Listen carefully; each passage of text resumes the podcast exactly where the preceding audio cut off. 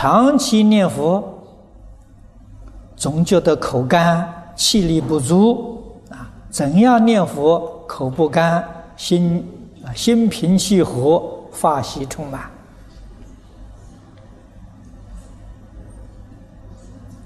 诚心诚意的念，就有感应。啊，念佛的人，我们在讲习当中常常说到，不是口念呐，啊，口念弥陀心散乱，喊破喉咙也枉然。念佛最重要的，要学佛啊，学的要跟佛一样啊。佛在什么地方呢？无量寿经就是阿弥陀佛。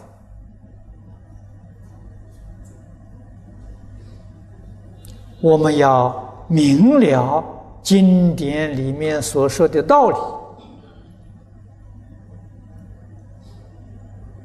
明了经典里面所有的教训，依教奉行，真正落实在自己思想言行之中，这一句佛号就灵了，你就能得到一切诸佛护念。龙天善神保佑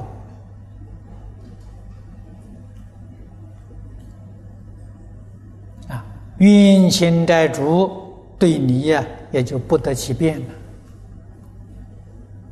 更何况我们将自己修学的功德回向给冤亲债主